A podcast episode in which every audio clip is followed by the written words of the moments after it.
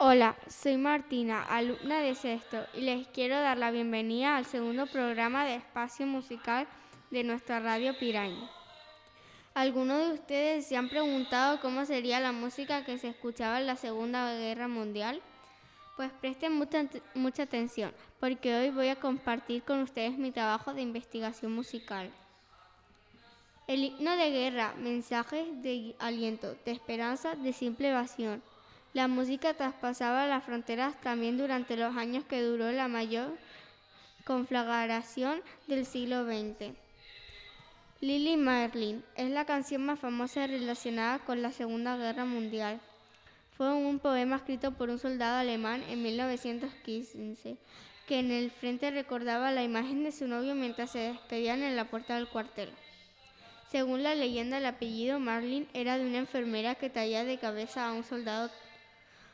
Este y otros poemas fueron publicados en 1937 y tras leerlos el compositor Norbert Schuller le puso música y la cantante Lali Andersen voz. Al principio no triunfó hasta que un soldado la emitió por la radio y fue tan grande su éxito que hasta las tropas enemigas la adoptaron como himno. Hubieron varias versiones en, varios idiomas, la más popular la hizo Marlene Dietrich en 1945.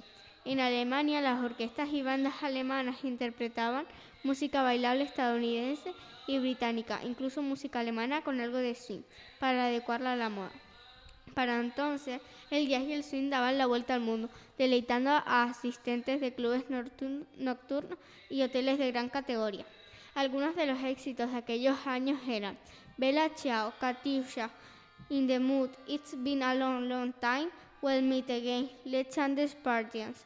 En Alemania predominaba la música bailable, el jazz, el foxtrot, pero en Francia predominaba la composición de canciones de resistencia.